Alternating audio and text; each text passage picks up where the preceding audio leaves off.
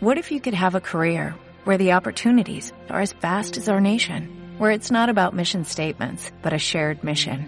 At U.S. Customs and Border Protection, we go beyond to protect more than borders, from ship to shore, air to ground, cities to local communities. CBP agents and officers are keeping people safe. Join U.S. Customs and Border Protection and go beyond for something far greater than yourself.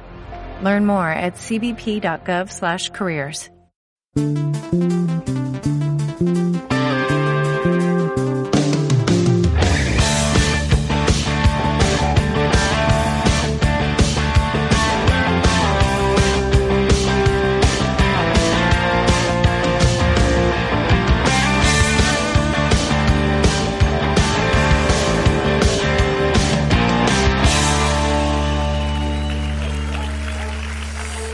Buenas noches, ¿están listos?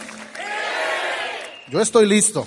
Así que vamos a comenzar, vamos a ir a, nuestro- a nuestros asientos para aprovechar bien nuestro tiempo y poder eh, esta noche, pues con esta primera conferencia, dar inicio y qué bueno, me da mucho gusto estar aquí, agradezco a los líderes que tuvieron, pues me, han dado este honor de estar aquí con ustedes y comenzar en esta noche. Hoy me acompaña mi esposa, que debe andar por aquí, no sé dónde, allá mi esposa Lupita, mi esposa de 32 años, felizmente casado, con tres hijos, una nieta, y aquí estamos listos para poder, junto con ustedes, ser edificados, construir nuestras vidas. Y quiero comenzar esta noche compartiendo con ustedes cómo aprovechar nuestro tiempo aquí. O sea, vamos a estar aquí tres días, viernes, sábado y los que se quedan, pues el domingo. ¿Cómo podemos aprovechar nuestro tiempo aquí en Crea tu propia profecía?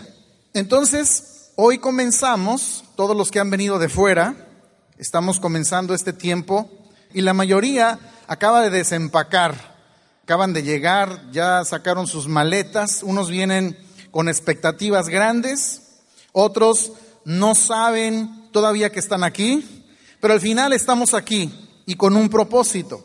Cualquiera que sea la razón por la que viniste, unos ya sabían a qué venían, otros todavía no saben a qué vienen, pero lo importante es que están aquí y no te van a dejar salir de este lugar hasta que tú no tengas una profecía propia para tu vida. ¿Qué te parece? Entonces, si tú no sales de aquí con, con una profecía para tu vida clara, precisa, de lo que va a ser tu vida en el futuro, entonces realmente eh, eh, eh, perdiste tu tiempo, porque se trata de eso. Y una de las cosas, yo les quiero dar ciertos consejos de qué hacer para que esto que vamos a recibir en estos días produzca en nosotros algo bueno. Lo primero es que tenemos que ser puntuales. Hay que llegar a tiempo, hay que estar aquí cuando se inicia, hay que aprovechar lo más que puedas en las diferentes conferencias que se van a dar. Fíjate, es importante la puntualidad porque pueden suceder ciertas cosas si no llegas a tiempo. Les cuento, un sacerdote estaba en su última cena de despedida, lo estaban despidiendo después de 25 años de servicio, pues en la parroquia donde estuvo sirviendo en el pueblo. Y resulta que un político se le invitó a que él diera el discurso de despedida, pues esa noche para despedir a este religioso. Pero resulta que este político, pues se tardó en llegar y tenían que dar inicio con el programa. Así que eh, el mismo sacerdote comienza a tomar la palabra, dando tiempo a que llegara el político, y él contó su anécdota. Dijo, mi primera impresión cuando llegué aquí, pues fue mala, porque en la primera confesión que me tocó hacer de la primera persona en este pueblo, me dijo que se acababa de robar un televisor, que normalmente le robaba dinero a sus padres, que también robaba en la empresa donde él trabajaba, además le coqueteaba a la esposa de su jefe, que a veces utilizaba drogas, que emborracharse era cotidiano en su vida. Y también le dijo al sacerdote que todos en el pueblo le caían mal porque todos eran unos ignorantes. Bueno, el padre, dijo, pues yo me quedé asombrado, pero yo fui conociendo a otra gente del pueblo y me di cuenta que no todos eran así, que había gente buena. Vi una comunidad responsable, llena de fe, y así dice, he vivido durante estos 25 años sirviendo en este lugar. Cuando estaba diciendo eso, en eso entra el político que dije llegó tarde y entonces toma la palabra porque a él le correspondía dar el discurso de despedir al sacerdote. Y entonces pide disculpas y después de disculparse dijo, nunca voy a olvidar el primer día que llegó aquí el sacerdote, porque yo fui el primero que él tuvo el privilegio de confesar. Moraleja, no llegues tarde porque algo malo te puede pasar. Entonces, por no llegar a tiempo, podemos perder cosas e información importante para nuestras vidas. Así que lo primero que tenemos que hacer es que llegar a tiempo. Pero lo segundo, en esta convención en específico, tienes que atreverte a creer en tu propia profecía para el éxito. Mira, el primer paso para el éxito es creer que el éxito puede ser alcanzado. Si tú no crees que se puede alcanzar el éxito, nunca lo vas a lograr. La gente en diferentes épocas de la historia han creído en diferentes cosas para alcanzar el éxito. Algunas de ellas son ridículas y son falsas. Hasta nuestros días, mucha gente sigue creyendo cosas que son ridículas y nosotros tenemos capacidad de creer cualquier cosa. Pero eso no es una garantía de, lo que, de que lo que tú crees va a suceder. Ejemplo de eso es lo que mucha gente creía a finales del 2012, que decían el mundo se va a acabar. ¿Alguien no escuchó eso? ¿Verdad que sí? Mucha gente pensaba que llegábamos hasta diciembre del 2012 decían, pues hasta aquí se acabó, unos, unos estaban preparándose para eso, pero ellos no entendieron, no entendieron que para los mayas su calendario acababa en diciembre del 2012. Así como yo el día de hoy comencé a buscar en mi calendario, mi calendario pues está aquí en, en, mi iPad, y dije, yo quiero ver si el calendario de, los mayas llegó hasta, hasta el 2012, yo quiero ver hasta dónde llega mi calendario. Y comencé a pasar años y años y años, llegando al 3042 me cansé y dije, ya no voy a seguir leyendo y viendo hasta dónde llega mi calendario. Hasta aquí llegué.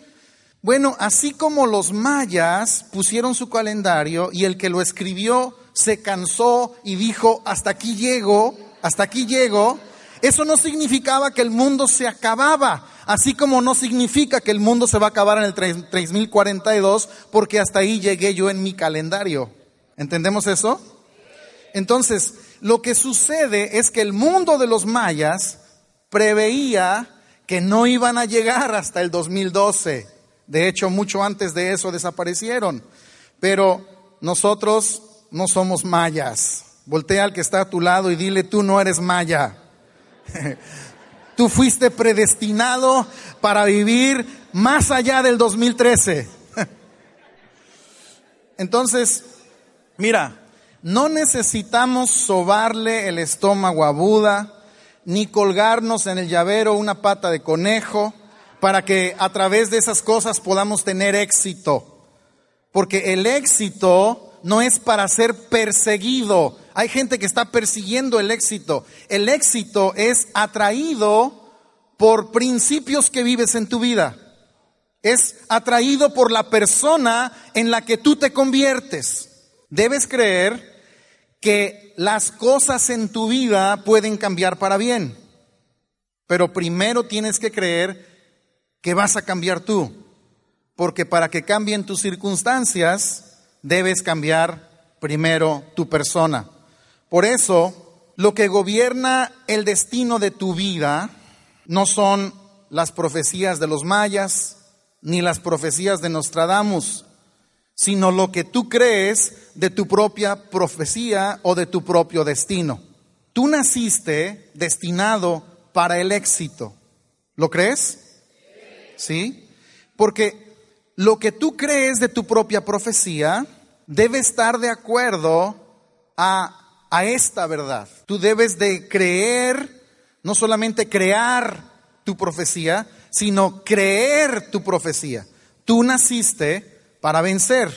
A nadie, nadie, ninguno de nosotros, de los que estamos aquí, ninguno de nosotros nació temeroso.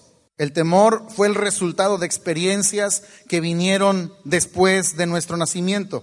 Si alguien es temeroso de que nunca alcanzará el éxito, es porque algo en el proceso, algo en, en las vivencias, algo sucedió. Pero todos fuimos creados, todos nacimos sin temores.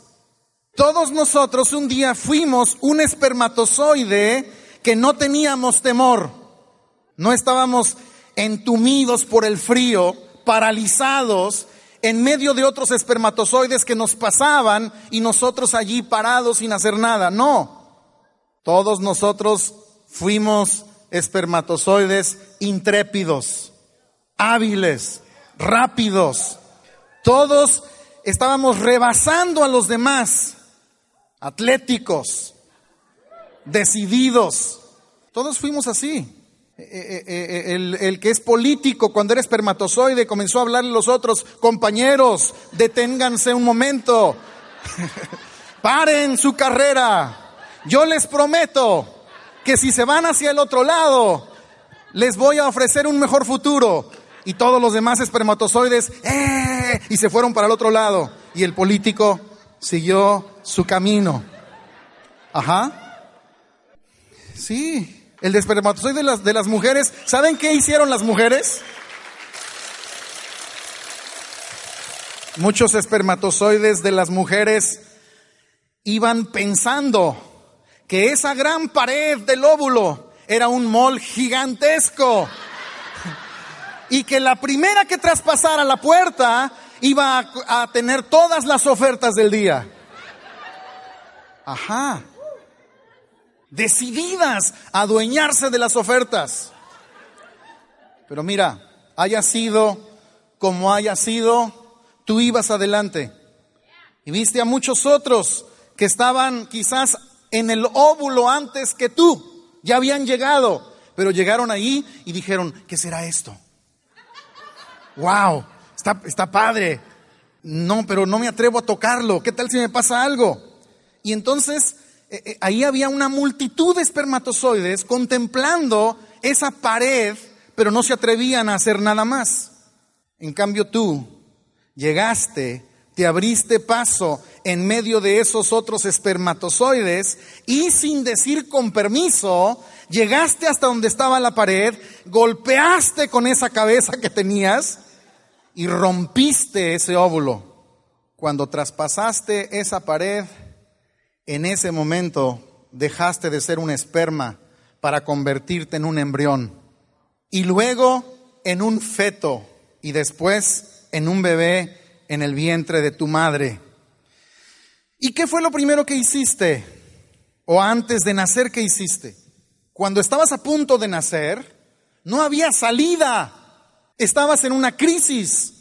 Estabas en una situación en donde no se veía absolutamente nada no había unas manos que te ayudaran, no había nadie que te aconsejara qué hacer, pero en medio de esa crisis, tú estando allí, comenzaste a expander el único canal extremo que había allí, que era mucho más pequeño que tú, pero tú dijiste con permiso, si estás muy pequeño, yo te voy a hacer grande, pero yo salgo de aquí. ¿O no? Ninguno de nosotros nos quedamos ahí atemorizados. No, aquí me quedo, a ver si alguien viene a rescatarme. Cuando rompiste y saliste por ese túnel, lo primero que hiciste fue gritar con fuerza. No tenías vergüenza de gritar. No estabas atemorizado de qué dirá la comadre si me oye llorar. Anunciaste, ya nací, aquí estoy. Y luego, cada vez que querías comer, ¿qué hacías? ¿Ponías un email? ¿O pedías por favor que te dieran? No, lo exigías, gritando. ¡Ey, denme de comer, muévanse, tengo hambre! ¿O no? ¿Y, y qué hacías cuando eras un bebé? Hacías lo que se te ocurría. No tenías ningún temor, donde quiera que estabas. Que quiero que, que ir al baño, no, nada que llévenme aquí mismo. Oye, pero mira que estamos en la iglesia, me vale. Yo cuando me dan ganas, me dan ganas y bolas. A perfumar el ambiente, ¿no? Estando con el doctor, con el fotógrafo, con, con el líder religioso, no te importaba, no tenías ningún temor. Además lo hacías con valentía y con orgullo. ¿Nunca les pasó a alguien que cuando estaba cambiando a, su bebé se le hizo pipí? ¿El bebé? ¿Sí? Te mojó, o sea, le valió. Dijo, órale, para que pruebes. ¿O tú crees que ese bebé se avergüenza? Ay, no me veas. ¿Ah? Lo hacen, lo hacen entre más, mejor. ¿No? Entonces, cuando en la noche querías algo, lo demandabas sin ningún temor, a las 3 de la mañana, a las 5, a la 1 de la mañana, a la hora que se te ocurría, quiero comer, y, te exigías comer a esa hora. No, no te preocupabas de, ay, ¿qué van a decir si estoy dando mucha lata? ¿Qué pensará mi mamá? ¿No? Eh, eh, y también no tenías preocupaciones de que, híjole, que si sube la leche, que el precio y que la inflación. No andabas preocupado por ninguna de esas cosas que si el dólar se devalúa, ya la leche no la voy a poder tener, nada de eso. Te la pasabas comiendo, durmiendo, llorando, y eso no te importaba. No estabas atemorizado ni, ni, ni estabas preocupado, pero algo te pasó después de eso. Porque hoy muchos de ustedes ya no queda ni la sombra de ese rey. Cuando comenzaste a tener uso de razón, ¿Qué pasó? Tus padres te dijeron, ahí viene el coco, ¿no? E, e, entonces te trajeron a la iglesia y la maestra de la iglesia te dijo, si te portas mal, el diablo va a venir por ti, te va a castigar, ¿no? E, entonces, si no cumples todos los mandamientos, Dios te va a castigar. ¡Wow! El coco, el diablo, Dios me castiga. Y entonces comenzaron a llenarse en, tu mente conceptos que no estaban. Llegaste a la escuela y entonces un maestro, como en los tiempos de antes, te comenzó a decir que eras un burro y que no entendías nada, que no aprendías. Y luego te juntaste con los amigos de la calle y uno te dijo, no hombre, tú no eres nada. Después tu abuelo te dijo, no, mijo, usted estudie mucho, muchísimo, porque si uno estudia, usted nunca va a llegar a hacer nada. Así que algún día, si estudias y te va bien en la vida y tienes mucho dinero, algún día llegarás a hacer algo. Si tienes suerte, te va a ir bien. Y entonces tu mente cambió y de ser ese bebé valiente, sin temor, intrépido, que no se preocupaba por nada, se creó un ser completamente diferente y muchos terminan en la vida creyendo todas las profecías que escucharon de otras personas acerca de su persona, acerca de ellos mismos. Y nunca fueron capaces de construir su propia profecía. El éxito no se obtiene o no llega por buena suerte, como aquellos que esperan sacarse la lotería. Eh, eh, yo casi nunca en las gasolineras, pues casi uno siempre paga con la tarjeta, ¿no? Pero a veces cuando uno tiene que bajarse por algo, algún refresco, uno se baja y, casi siempre veo personas que están comprando su billetito, ¿no? Hay, diferentes colores y no sé cómo sea la onda, pero, pero compran de diferentes, ¿no? Les cuesta creo que un dólar y, y es increíble la cantidad de dinero que se gasta la gente en un billete cada año, esperando que la suerte les llegue, esperando que a través de eso puedan un día llegar por casualidad, porque se sacaron el billete de lotería, entonces llegar a ser exitosos. en lugar de invertir ese dólar en su éxito. Los fracasados dicen, el éxito es cuestión de suerte y esperan que el éxito un día les caiga del cielo, que un día llegue. Mientras otras personas todos los días están escalando porque están construyendo el éxito. El éxito no llega, se construye. Así que lo primero que yo te dije para aprovechar las cosas y esta conferencia y estos eventos que vamos a tener, lo primero que te dije que fue llegar a cómo? A tiempo. Y lo segundo que fue, atrévete a creer y a crear profecía.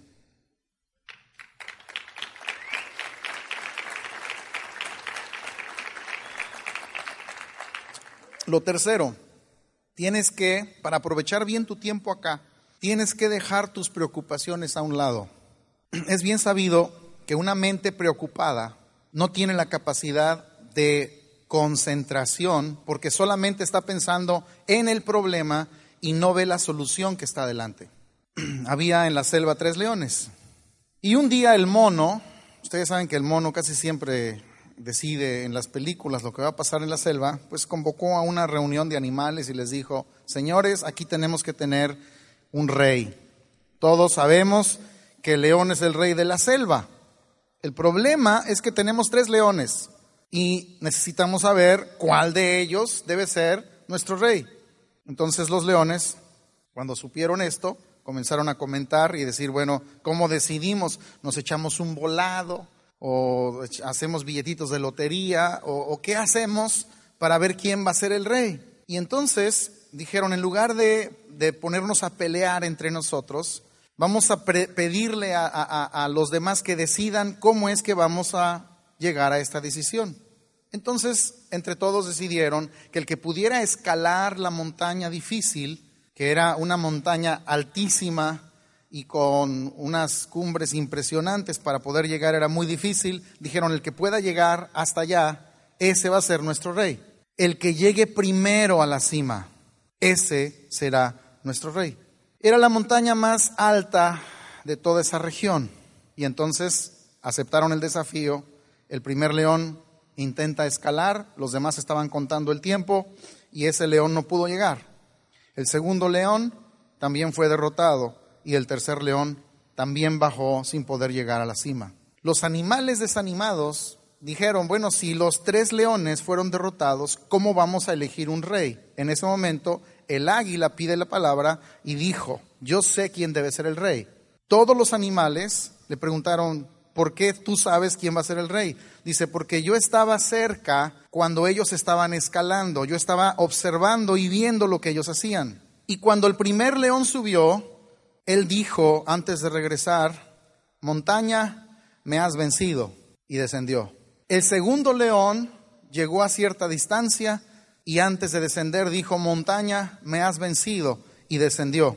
El tercer león dijo, montaña, me has vencido por ahora, porque ya llegaste a tu tamaño final y tú ya no puedes crecer más, pero yo todavía estoy creciendo. La diferencia es que el tercer león tuvo una actitud de vencedor.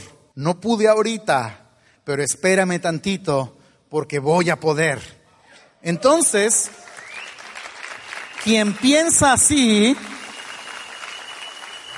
quien piensa así es más grande que su problema. Cuando tu problema sea grande, cuando lo que quieres lograr sea grande, cuando la profecía de tu vida es muy grande y todavía no lo estás logrando, espera, porque tú todavía estás creciendo. Y la persona que la persona que aprende a pensar así es una persona que gobierna sobre sí mismo y entonces puede gobernar sobre los demás.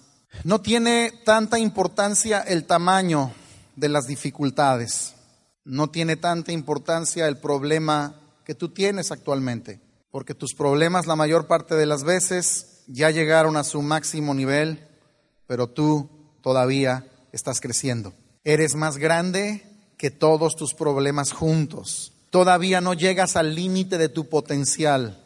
Todavía no aprendes todo lo que debes de aprender y todavía no tienes toda la excelencia que un día vas a tener. Un día tus problemas van a ser más pequeños que lo que tú eres. Así que vamos a ver.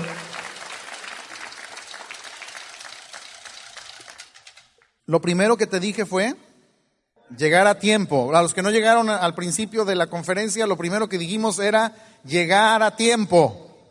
Lo segundo, ¿qué fue? Creer en tu propia profecía. Lo tercero, muy bien, ¿lo están anotando? ¿Sí? Lo cuarto, ¿quieres saber lo cuarto? Pues ven mañana porque, no, lo cuarto, comienza a hablar lo que crees de tu profecía. O sea, la profecía tiene que concebirse y una vez que se concibe, tiene que ser hablada, porque si no se habla, nunca es profecía. La profecía siempre se declara, siempre se dice, es la declaración de tus sueños y tus pensamientos tienen el poder con tus palabras de crear realidades en tu vida. Mira, hemos repetido muchas cosas que hemos escuchado en, nuestra vida y, muchas veces nosotros las repetimos sin entender lo que estamos diciendo. Tú has escuchado, nosotros somos la minoría hispana, ¿sí? Es un término que se usa. Los hispanos somos minoría. ¿Lo has escuchado eso? Y el problema es que muchas veces decimos, los hispanos somos minoría. No, no. Nosotros estamos creando una nueva mentalidad con personas que creen y confiesan su propia profecía. Hemos escuchado, se ha dicho, se ha profetizado, se ha declarado que los hispanos somos la fuerza laboral de los Estados Unidos pero estamos profetizando que nosotros somos la fuerza económica de los Estados Unidos.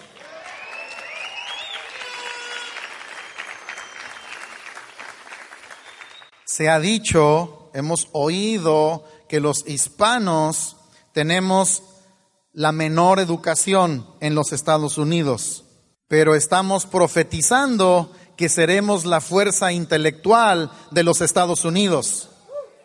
Si sigues diciendo que no soportas tu cuerpo, tu cuerpo se va a enfermar. Si sigues diciendo que estás en quiebra, ¿sabes qué va a pasar? Siempre vas a estar quebrado. Porque es algo que crees, es algo que declaras. Si sigues diciendo que no puedes confiar en las mujeres o mujeres que dicen no puedo confiar en los hombres, siempre van a encontrar a alguien en la vida que los va a seguir lastimando y los va a seguir traicionando.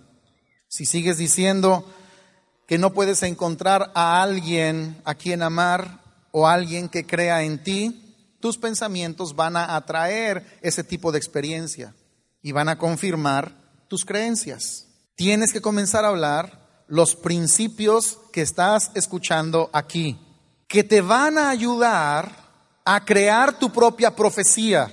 Y también tienes que aprender a repetirlos sobre tu persona. Repítelos a tu familia, repítelo a, a tus amigos, a tus vecinos. Algún día, quizás ahora de momento te dicen estás loco, pero eso mismo que dijeron de toda la mayoría que el día de hoy son héroes de la historia, a todos casi les dijeron que estaban locos. Los hombres que transformaron la historia en un tiempo de sus vidas les dijeron, no sabes lo que estás haciendo, no sabes lo que estás diciendo. Pero es mejor arriesgarse a que te digan que estás loco, a arriesgarse a seguir siendo la misma persona. Porque el que no arriesga nada, en realidad lo arriesga todo. Júntate con gente que profetiza tu éxito, que entiende tu éxito y que va a vivir tu éxito, porque no vas a poder alcanzar tu éxito solo. Yo no conozco a ningún ermitaño rico. Las personas que alcanzan éxito son gente que se han rodeado de otras personas que hablan el mismo lenguaje. No tengas miedo de creer que puedes tener lo que tú quieres, que es también lo que tú mereces. Lo quinto que te quiero decir es que tienes que aprender como, como parte de tu vida en todo aquello que tú sabes que te va a ayudar, en todo aquello que sabes que, que va a, a darte cierto conocimiento, tienes que escribirlo y tienes que aprenderlo. Escribir y aprender. La motivación por sí sola no es suficiente. Si motivas a un fracasado, lo único que vas a obtener es un fracasado motivado. Hay muchos, hay muchas personas motivadas, pero son fracasados motivados. No es nada más motivar, es motivar cuando existen las bases para que esa persona pueda encontrar el éxito. Y el aprendizaje es el inicio de la riqueza. El aprendizaje es el inicio de la salud, es el inicio de la vida espiritual, es el inicio donde, donde, donde también el éxito se da. Investigando, aprendiendo, es donde todos los procesos de cambio suceden. Nunca debes arrepentirte del dinero que tú inviertes en tu educación. Puedes terminar tus estudios fácilmente, pero nunca tiene fin tu educación. Solo llega el fin cuando dejas de crecer. ¿Cuántos ya dejaron de crecer? ¿Alguien aquí ya dejó de crecer? Digo, no me refiero a, crecer eh, a, a lo ancho, me refiero a crecer en el desarrollo de la vida. Ninguno de nosotros debe dejar de crecer. ¿Sabes cuándo dejamos de crecer? Cuando morimos. Hasta ahí dejamos de crecer porque vamos a la dimensión divina de donde procedemos y a donde vamos. Pero tenemos que anotar tenemos que tener el interés en aprender. Invierte en tu vida. Invierte en que tu vida tenga una profecía clara de tu destino. Y otra cosa que te doy como consejo es tienes que dejar aquí en este fin de semana todas las excusas que puedes tener para el fracaso. Tienes que sepultar todas las excusas que puedes dar para no tener éxito en la vida. Quiero contarte de un joven cantante, por lo menos comenzó muy joven. En 1972, este cantante intentó ingresar en el eh, Conservatorio de Hannover, en Alemania. Pero en este Conservatorio de Hannover había una norma, y es que todas las personas que eran aceptadas en la institución necesitaban aprender o necesitaban saber piano. Y este joven no podía tocar el piano.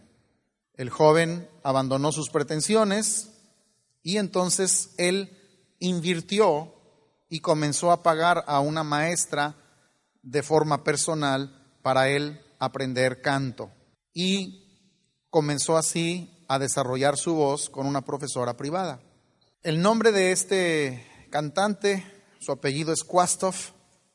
Él vino al mundo en 1959. Nació en Hildesheim, Alemania. Y él nació con una malformación física. Nació sin brazos. Y su estatura era de un metro con 43 centímetros. Esa es su estatura hasta el día de hoy. La razón es que su madre tomó en el tiempo de embarazo algo que en ese tiempo era común, pero que producía muchos problemas en los niños que nacían, y era taloimida, y se utilizaba para dolores, y ocasionó que muchos niños nacieran con, malformaciones físicas en toda Europa. Bueno, a los 10 años de edad, este jovencito comenzó sus estudios musicales lo rehusan, lo rechazan del conservatorio y a los 13 años comienza a estudiar por su misma cuenta, a prepararse y a pagar sus clases privadas que se prolongaron por 17 años. Después encontró trabajo como locutor de radio y cantaba por las noches jazz en los lugares locales nocturnos hasta que él logró lo que siempre había esperado, y era ser un músico consumado. Cuando comenzó a ganar sus primeros premios en concursos nacionales, el primero fue en 1988, sus recitales comenzaron a crecer y aumentar de forma considerable. Kwastov nunca ha querido convertirse en una persona que lo ven como un minusválido. Nunca ha querido ser presentado como un ejemplo de alguien que siendo minusválido puede salir adelante. Porque él dice, yo quiero ser reconocido única y exclusivamente por la calidad de mi interpretación y no porque me faltan los brazos. La lección de su vida, lo que él nos enseña, es que lo que con sus manos físicas no podía alcanzar, él lo pudo conquistar con las manos de su espíritu. Todo lo material le decía, tú no puedes. Él muchas veces escuchó en su vida una profecía que le decían vez tras vez y es nunca podrás ser un músico. No tienes las características físicas que se requiere para ser un músico.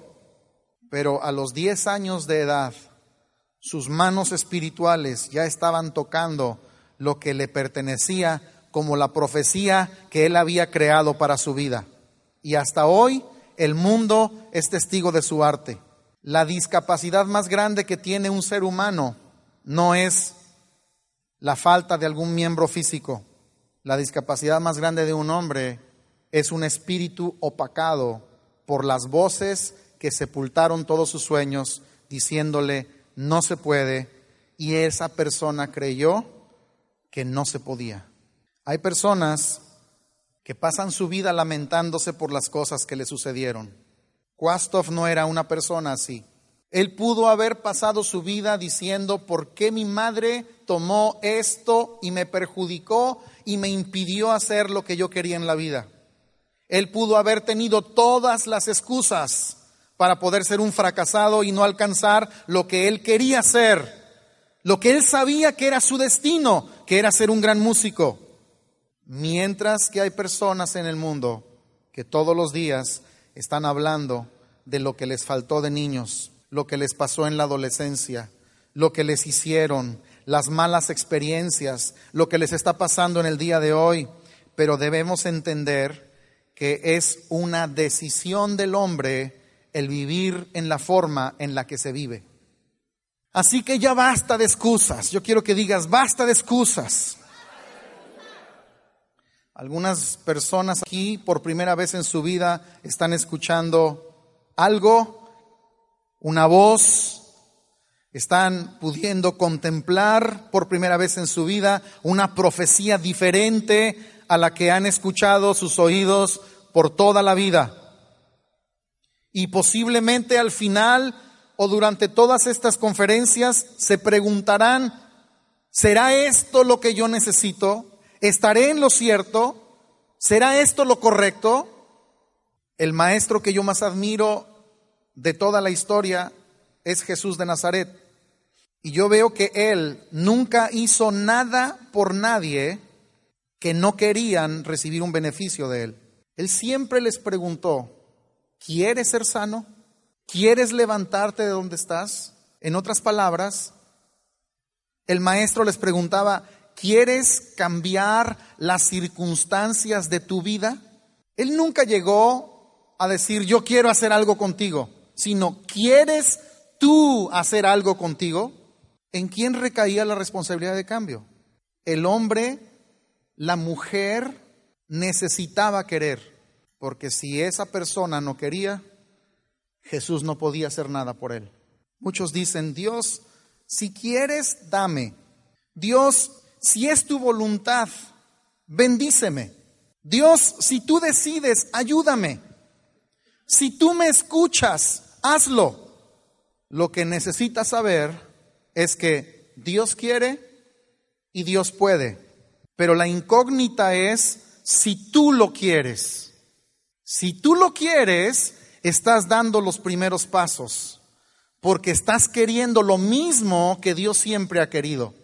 Muchos pasan toda la vida esperando algún día poder levantarse y salir de la condición. Están esperando una respuesta, pero no están haciendo absolutamente nada para que eso suceda, sino que con sus mentes y con sus palabras están declarando todos los días las causas por las que ellos están en esa condición. Es que mis padres eran pobres, es que no fui a la universidad, es que no me pude preparar, es que tengo este color de piel, es que yo vengo de no sé dónde y una infinidad de excusas. Es que yo no tengo a nadie, no hay nadie que me impulse. Muchos esperan que alguien llegue a sus vidas para hacerlos millonarios dejándoles una herencia. Que alguien llegue a donde están para orar por ellos. Que alguien les regale un negocio. Que alguien les haga la tarea. Que alguien les dé la respuesta. Que alguien venga y les diga, yo te voy a ayudar. Están esperando como los personajes del Chapulín Colorado. ¿Se recuerdan la frase? Oh, y ahora, ¿quién podrá ayudarme? ¿Y cuál era la respuesta? A ver, yo voy a preguntar y ustedes son el Chapulín. Pero antes déjenme tomar un poco de esto. No, ¿qué esto? De perfect de perfect. Mm. Ay, tengo una gran sed. Oh, y ahora, ¿quién podrá ayudarme? No, no, nada más es yo. tú no eres el chapulín colorado. voltea con la persona de al dile, tú no eres el chapulín colorado. Lo repetimos. Oh, y ahora, ¿quién podrá ayudarme? Exacto. Bien. Yo. ¿Sabes por qué? Porque eso es lo que tenemos que responder. Estamos esperando, Dios, dame algo.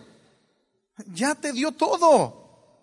Dios, ayúdame, ya te ayudó. Tú tienes que decir, yo me voy a ayudar.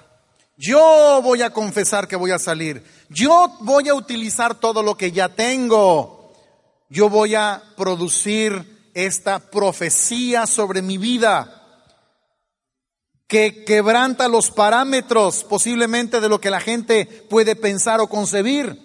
Pero toda profecía tiene ese reto. Por eso son profecías, porque van más allá de lo que la capacidad humana puede pensar que es posible. Tú eres destinado a tener una profecía sobre tu misma persona para que tú puedas llegar al destino que es parte de ti. Para eso naciste. Por eso naciste. Por eso estás en la tierra.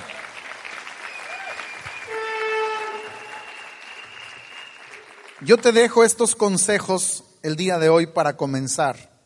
Y yo te pido que mañana en las sesiones, en todas las sesiones, estés a tiempo, estés escribiendo lo que va a ser la profecía de tu vida y comiénzalo a declarar, porque allá mucha gente te va a decir que estás loco, pero te aseguro una cosa, aquí hay mucha gente y tus líderes te van a decir, estás hablando lo correcto.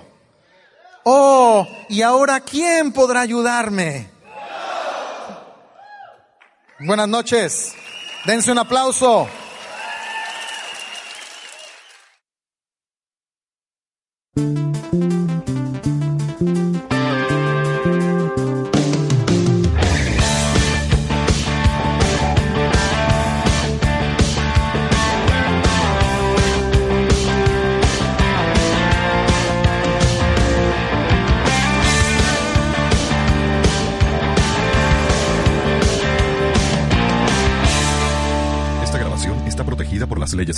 De derecho de autor. Se prohíbe la reproducción sin autorización. La compra de esta es opcional.